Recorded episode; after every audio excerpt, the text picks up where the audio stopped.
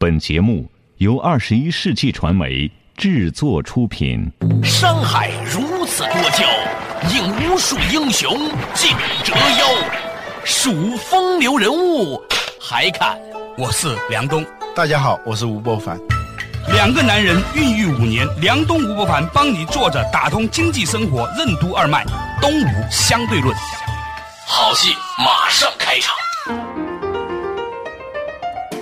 坐着打通经济生活任督二脉，大家好，欢迎收听《东吴相对论》，我是梁东，对面依然是二十一世纪商业评论发行人吴伯凡，老吴你好，大家好。最近呢，这个梁信军呢，你知道这位先生吗？复星集团的 CEO，嗯，他呢在长江商学院的开学典礼上的时候呢，做了一个关于未来的中国的机会的描述。现在很多行业里的朋友呢，都对未来的看法比较两极化的。就是美联储退出 QE，然后中国经济放缓，让大家觉得是不是以后的商机会越来越少？对，当然过去二三十年哈，很多人都有这样那样的问题，但实际上中国是创造了所谓的全球经济奇迹的。从我们自己身边的朋友来看呢，也是这样。虽然很多人有这样那样的抱怨，但是呢，还是大家普遍开上车了，普遍的住上房了，是吧？小的时候我都印象很深刻，我们全家人挤在一个。大概三十平米不到的房子里面，那现在我们都不止三十平米了，是吧？所以观点呢分成两种，有一种认为呢还有很多机会，另外一种观点认为呢就会放缓了，不会有那么乐观了。那我们想听一下这个梁信军的看法，因为毕竟呢复星集团呢在中国呢在很多领域都有投资，所以呢他们是比一般的消费者，甚至比一般的学者。有更加深入的对产业的洞悉和了解。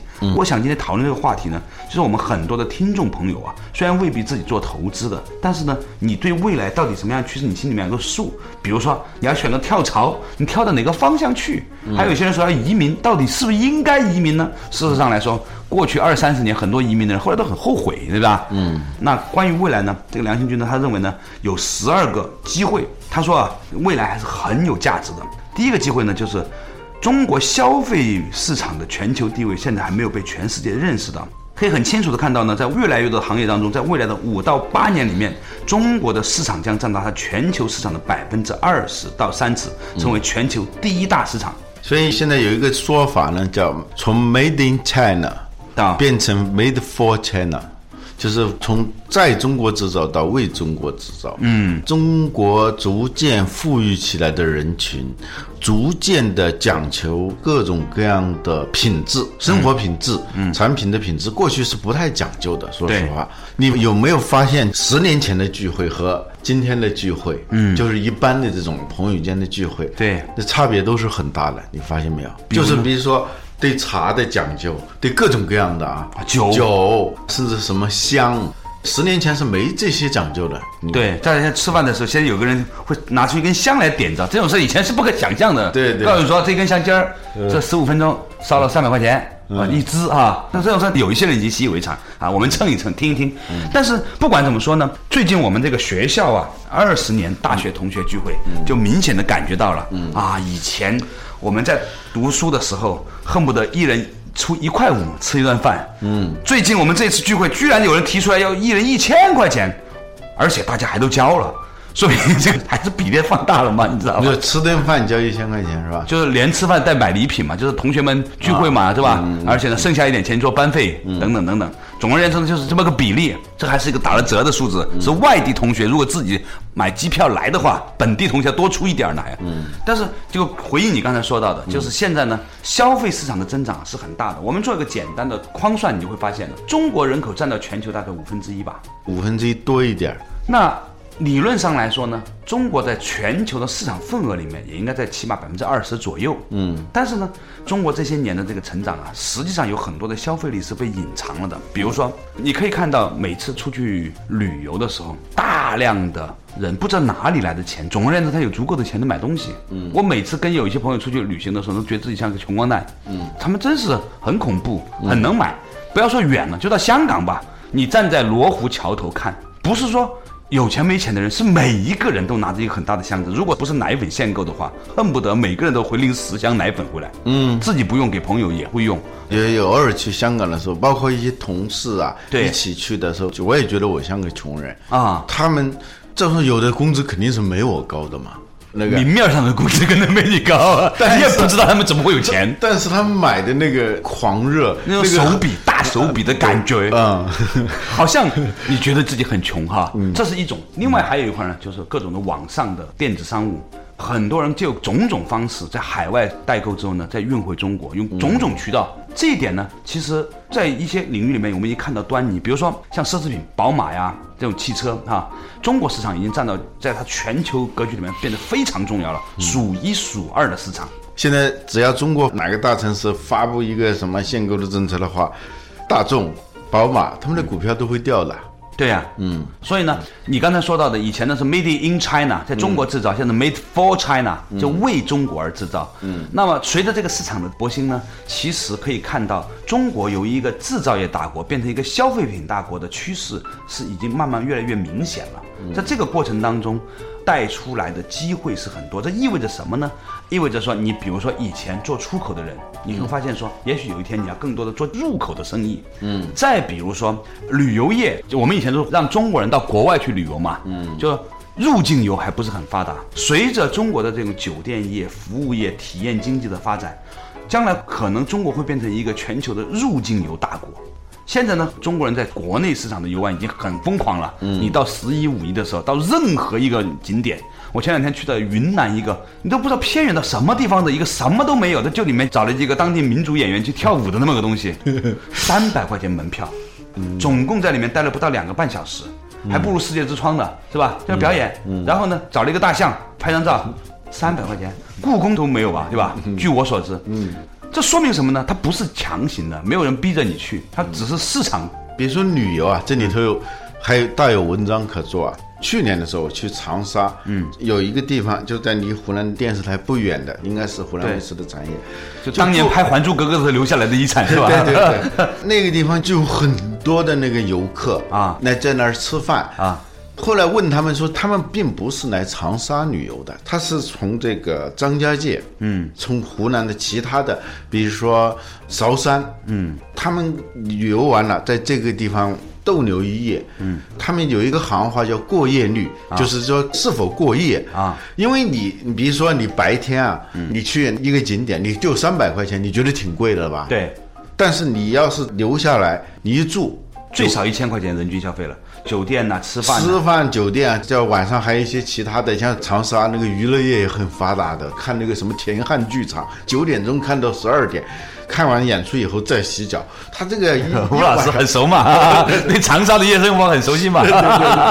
这一下子就是说，这个一千块钱你打不住的。对，比如说像韶山那个地方，嗯，因为很多人也去嘛。对，他有个问题就是不能过夜。去了，因为韶山不大嘛，就是看看毛主席故居嘛。嗯，你不可能说在那儿再过一夜再看看嘛，是吧？嗯嗯。导致他就一个很大的问题，他旅游收入他不容易增长。嗯，有一些办法，现在好多就想，比如说演出，这个演出一般在晚上，像张家界现在这个演出非常火。嗯，就是你过去是看山水的，结果你现在去看人文呐，就类似各种的西湖印象，各种的云南印象。你包括少林寺啊。你以前去少林寺，你就白天去看一下就完了。对，现在有几个项目，一个是叫类似于西湖印象的那种，叫少林印象，差不多的那种，它是晚上表演啊。还有夜游少林，就是晚上那个少林寺啊，都关了门以后啊，那个感觉也不一样，就是夜深了，你在那个少林寺里走，当然人很少了，这个价格还比较贵的。真的还可以这样啊？对。然后呢，就你期望着见到一个修行五十年的僧人，突然传你一招，是吧？嗯。其实你想想看，怎么可能有嘛？但是只要你们把你留下来，就晚上为了看演出，为了夜游少林，哎，你就要住在那个地方。会不会有一天你能够夜游故宫呢？嗯。稍事休息，马上继续回来。作者打通经济生活任督二脉，东吴相对论。为什么复兴集团的 CEO 梁信军认为，眼下的中国经济是最好的时代，也可能是最坏的时代？未来中国经济的机会在哪里？为什么说我们将迎来从 Made in China 到 Made for China 的转变？中国消费市场全球地位的崛起将会令哪些产业带来变革？欢迎收听《东吴相对论》。本期话题：发现新机会之上期。不一样的商业智慧，不一样的平安银行，全领域专业金融服务，打通经济生活任督二脉，让您的财富生活轻松简单。平安银行真的不一样。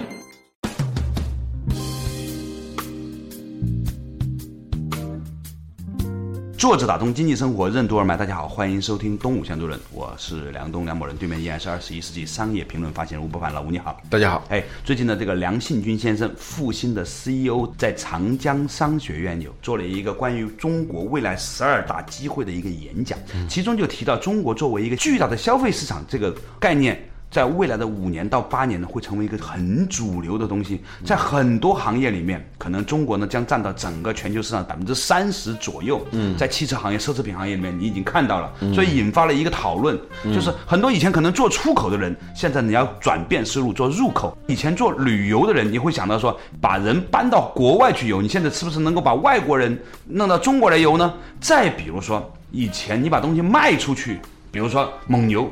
那个时候我们国人都很生气的嘛，说在香港卖的牛奶就不一样，对，因为标准不一样。那随着国内的消费力的提升，质检标准的要求上升，很可能有一天。国人也能够喝到在香港卖的蒙牛品质的奶了，对吧？那这种事情呢，也会刺激到国内的整个的消费的这个升级。三十多年以来吧，我们基本上还是在干活嘛，嗯，我们在打拼嘛，对，我们在挣钱啊，制造了很多东西，嗯，然后卖到国外去换一些绿色的钞票回来，基本上用这样，这个钞票又用不了，对于是就是买美国国债是吧？买房地美，房地美是吧？嗯，那这个事情我觉得肯定会有所变化。还有一个事情就是以。以前老百姓不敢消费啊，一个是呢，整个的工资水平偏低，但是现在看到，其实每个行业的工资增长还是在稳步上升的。我自己开诊所，我可以很清楚的感觉到这个人力成本呐，一步步往上升。你发现没有？现在有个趋势，尤其是呢，就过去在薪酬上长期停滞的这行业，这几年出现了报复性的反弹啊！除了报纸和电视台行业以外，对那些行业是报复性的下跌，就是说十几年前的高薪。过去真的是做媒体是高薪的嘛，月薪一万块钱不稀奇嘛。对，十几年前那就是很高了。对，现在还是那么多，甚至还更少一点。但是你现在十年前的一个搬砖的工人，就是那个泥瓦匠，有时候家里头东西坏了，他来给你修一修的。嗯，我印象差不多是四倍，就是他的工钱。对呀，十年前一个保姆嘛，包括月嫂什么的，嗯，三五千块钱已经很高了。现在北京有些月嫂已经过万了收入，它都在增长。另外还有一个很重要的原因呢，就的确我们可以感觉到哈，医疗体制改革呢，在过去两三年还是有很大的进步的。就很多城市，比如说像杭州这样的城市，基本上看病已经不用花钱了。所以呢，老百姓的这个医疗还是得到了一个一定的保证的。同时呢，由于医疗行业呢，它允许私有经济进来之后呢，你发现在中国所有行业一开放，它竞争就会好了之后呢，哎，它的服务品质好，而价格也还不算很高。嗯。汽车行业一开放之后，嗯，我们大学毕业的一桑塔纳手动挡二十几万，你现在快三十万了。对你现在三十万能买很好的车了。你知道那个本田车最早啊，我一个朋友雅阁那个是吧？本田雅阁六十几万。疯了吧？那那个时候六十万跟现在六百万差不多。对，那时候那个时候拿六十万就买一房子。十五年前吧。对，你十五年前你拿六十万买一房子，绝对现在值六百万了。如果你跑去比如说在北京买个凯美瑞，那时候叫佳美，那属于豪华车。对啊，那个车也是四十几万。现在一奔驰打完折之后，有些 E 啊、C 啊，二三十万而已啊。嗯。而且还带天窗、全自动、各种真皮。所以呢，我想讲的就是说，只要市场一开放，嗯，很有意思的，在中国只要市场开放了，哎。不仅仅是服务品质提升，价格还能下来。所以呢，我想讲的什么？它随着医疗市场的开放啊，再加上社保健全了之后啊，老百姓的后顾之忧是少了的。这样的话，它释放出来的消费的钱其实是多了的。这有一个统计啊，到处在流传，我不知道准确度有多高，但是应该这个方向是对的。他说，我们中国人一个人一生的花在医疗上的钱啊。有百分之七八十都是花在那个临终的。最后那一年，最后那一年就其实是救不活的，带着一种买心安的那种方式，就是儿女啊、家人啊买心安的那种方式去花一个其实是没有用的钱。对，百分之七八十都是花在那个上头的。对，平时呢都不愿意花钱的，都是扛着的，各种亚健康，还有一些小毛病，都生病基本靠扛。扛不住了，到那个时候临终的时候就把报复性的花掉啊，对，就把它给花掉了。其实这种资金的分配方式是不理性的、不正确，会回归的。就是说，未来一定会回归到它相对均衡，就是说在预防、保健这上头要花更多的钱。对，还有另外一个不均衡的领域是什么呢？就是中国的公费医疗，包括很多的最优质的医疗资源呢，以前呢是给少部分人使用的，有一些有特权的人，他能够消费到，这个也是事实。以后呢，他一定会更加平均化，更普通的民众也可以分享到过去只有小部分人才会享受到的医疗资源。我还经历过那种火车的卧铺，嗯，你要买卧铺的话，必须要有县级以上证明，嗯，就在八十年代我们上大学那会儿，对，县就有县级以上才能够坐卧铺啊。但后来突然一下子放开了，对，放开了，这普通人都能享受到，软卧都可以啊。对，所以呢，梁信军他在这个观点里面他说。在过去中国的婴儿潮啊，就是一九六三年前后七年出生的人，这我们称之为叫婴儿潮出生的人呢，占到全国人口的百分之四十五。婴儿潮这一波人今年平均年龄是五十岁，到五十五岁时候，他们的医疗健康开支将相当于五十岁的三倍到五倍。就现在一个五十岁的人，可能一年呢花一千块钱在健康方面，到五十五岁的时候，可能就三千到五千。你知道这一群人占到整个中国的百分之四十五的人口，嗯，这是一个多么庞大的医疗方面的市场。所以呢，四到五年之后，医药的规模绝对不是按照现在每年百分之十八的这样一个目标增长，可能是二十三十、四十，甚至更高。这里面的机会相当多。所以在健康产业里面的这个投入其实是很有前途的。转换过来说，如果你是一个想要。寻找一个新的工作机会的人哈，其实呢，在现在这个阶段切入进入到这个领域，包括一些亚健康的保健领域，其实机会很多。就是说，有一些行业正在下降的时候呢，医疗和健康行业呢，其实增长很迅速。除了个人以外，投资来说呢，也会有大量的资本涌入。你前段时间克强总理到哪个会议上也讲到嘛，叫大力的发展健康和医疗产业。嗯，那他要说这个话，就意味着其实这个事情事已形成啊。总的来说，它是老龄化银发产业，在国外都不叫老年人，叫资深公民。这些资深再过二十年，我们也是资深公民。对，针对这些资深公民的所有的这些产业。它不仅仅是医疗啊，还有他们特有的，比如说旅游、嗯，娱乐。它跟年轻人的旅游和娱乐，跟他的居住都是不一样的。对，比如说这种老龄公寓，还有老龄的那种旅游度假的这种公寓，这也是属于银发产业的这一部分。这些产业呢，对于我们中国的企业来说，现在还比较陌生的。对，有一个品牌，我们一听，可能很多人都知道，叫万豪，啊，它是个很著名的酒店品牌。其实是个酒店管理公司的品牌。对，它是一个输出品牌和管理的，那个产权不是它的哈，那物业不是它的。其实呢，它非常大的一块，我们是不知道的。有一块业务就是专门管理老年的那种度假公寓的，因为它就是输出管理嘛。对，输出品牌，比如说你这个地方在意大利。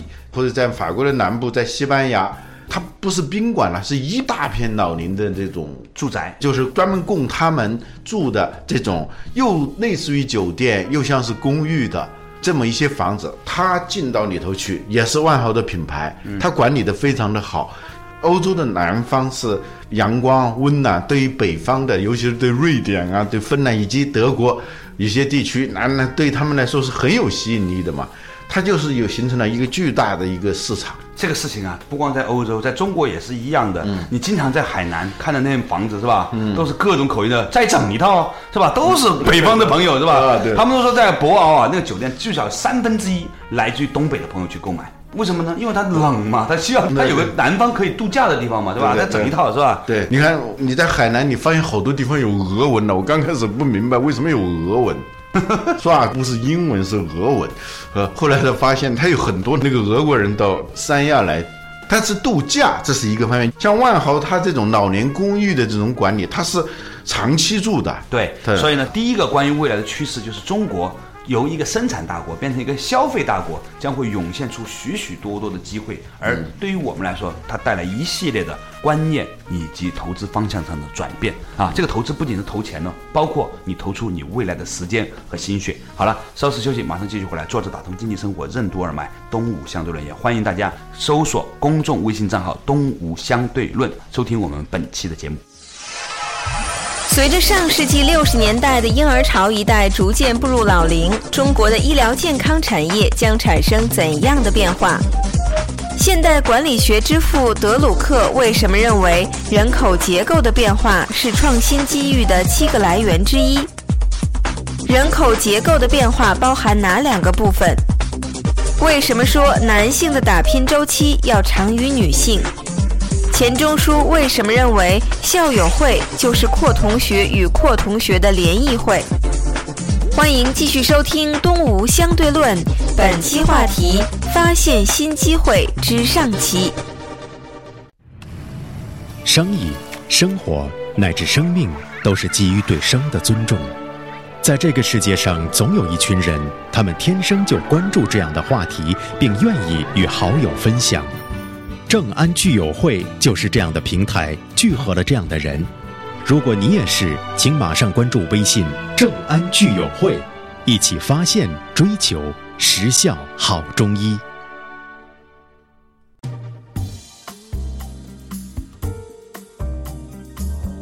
作者打通经济生活任督二脉，大家好，欢迎收听《东吴相对论》，我是梁东，对面的依然是二十一世纪商业评论发行人吴伯凡，老吴你好，大家好。哎，我们今天讲到，随着美国的这个所谓的资本潮啊，QE 的退出，很多人都担心呢，这个资本呢会回流美国。这样的话呢，有很多人对中国的未来产生了这样或者那样的担忧。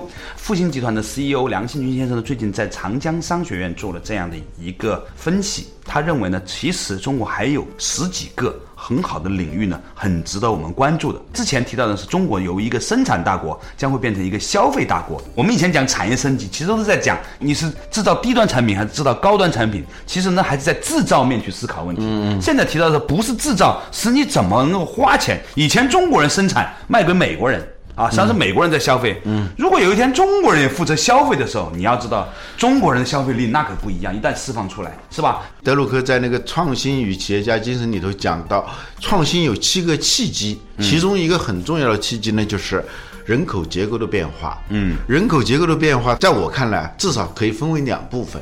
一部分呢，就是说我们这一些尚在工作的人，嗯，他经济的状况发生了改变，差不多。三十到三十五岁的时候，嗯，尤其是男性，基本上还是在打拼的，嗯，就在挣钱的，嗯，逐渐有一些实力以后呢，他开始要注重的是生活品质，就是从生存打拼到寻找这种生活的情趣和意义的，嗯，这是一个转变，这就意味着一种消费升级，嗯，前两天我看一篇文章，为什么说收入和年龄都相同的？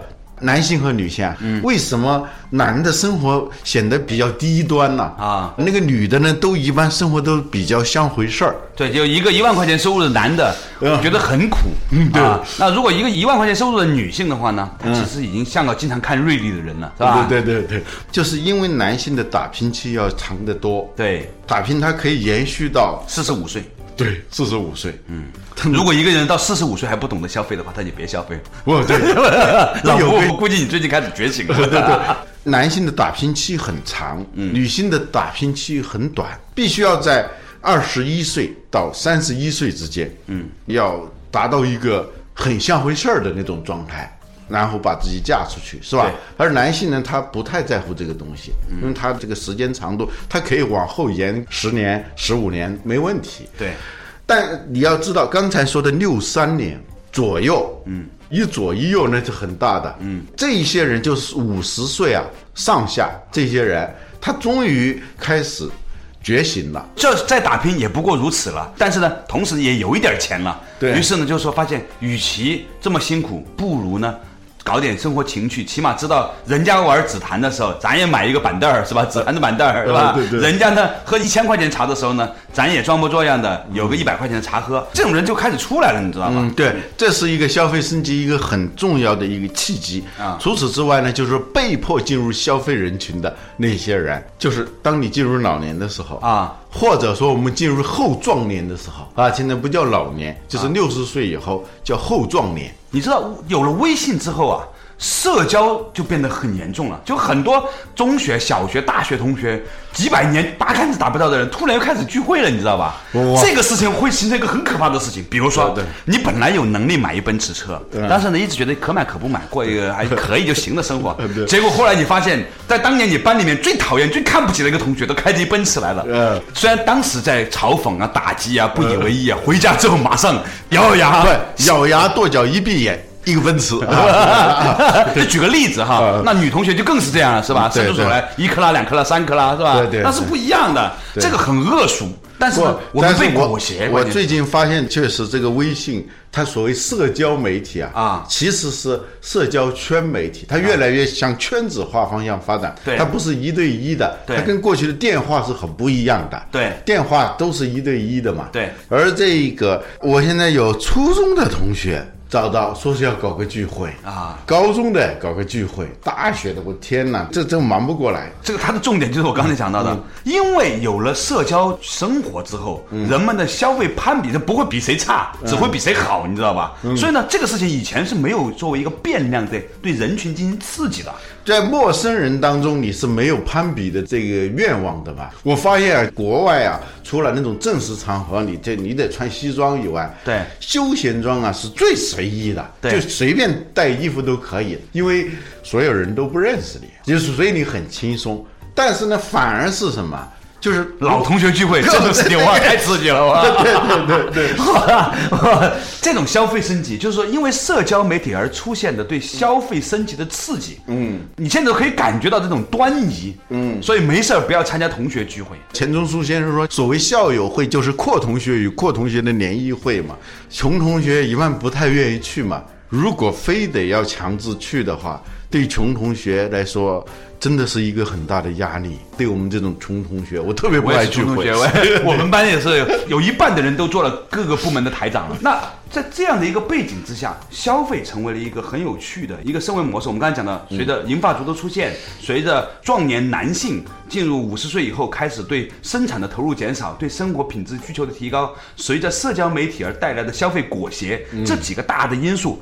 再随着人民币的升值，嗯，最近你看人民币对美元的板到六了啊，嗯，如果人民币继续升值的话，那就很可怕了。有人预测是五点二五嘛？如果人民币再升个百分之十，也许呢对我们的出口有很大的影响。但是你会突然发现，中国人怎么都觉得便宜了。昨天我们为了同学聚会，已经开了一个同学的聚会的筹备会，嗯，就大家很庸俗啊，前半段谈理想，谈人生，后半段都谈小孩儿，你知道吧？都谈这个。现在，如果你要想在中国把一个孩子拉扯到在北京，你没一个一两百万，你根本不可能想象好一点的，甚至有很多隐性的支出。我一个同学告诉我，直接那个班主任跟他们的小孩子说：“那你妈那个背的包不错，那弄个过来，哈马斯的，直接要哈马斯的包了。”现在这个中小学好一点的学校。赫马斯是一个外行发音，法语中的 H 是不发音的。对于我来说，我觉得博斯尼都是名牌的人可以了。他，我老婆有天告诉我说，博斯尼是名牌，啊，说那个 H M 已经是世界名牌，我还相信了。当然是 H M，当然世界名牌。哦，是吗？H M 是瑞典的吗？只不过它是比较屌丝的。哦，really？嗯哎呀，今天这个有点欢乐哈，就十二个趋势，我们才讲了一个，就是消费的升级。中国由制造大。大国注定要向消费大国转变，在这个过程当中会产生一系列的新法和做法的变化，你是否准备好了呢？好，感谢大家收听今天的《动物相对论》，我们下一期同一时间再见。